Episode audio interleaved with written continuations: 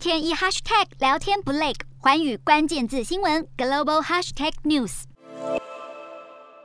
在印尼巴厘岛，这名来自俄罗斯的游客一如往常把金融卡插进 ATM，却领不出钱来，才惊觉代志大条。海外俄国公民只能看着账户余额干瞪眼，但不止西方国家对莫斯科当局频频扩大制裁，民间企业对俄罗斯的金融制裁也还在扩大。总部位在纽约的美国大投行高盛集团开出第一枪，十号宣布将逐步退出俄罗斯市场。没过几个小时，小摩摩根大通集团就宣布跟进，其后多间大型银行纷纷加入，掀起骨牌效应。其中，花旗集团的处境最为尴尬。一号才在财报中揭露，对俄罗斯的曝险总额近一百亿美元，尽管占其曝险部位不到百分之一，却已经是全美风险最高。此外，花旗在俄罗斯员工达三千人，也是大型美国银行中最多。而花旗打算脱手消费银行部门，计划也被乌俄的战事打乱。可能接手的机构如果也在华府的制裁名单中，恐怕导致部门整个收摊，让员工保不住饭碗。不止华尔街脱钩俄罗斯，国际发卡组织 Visa 和万事达卡也相继宣布终止在俄罗斯交易。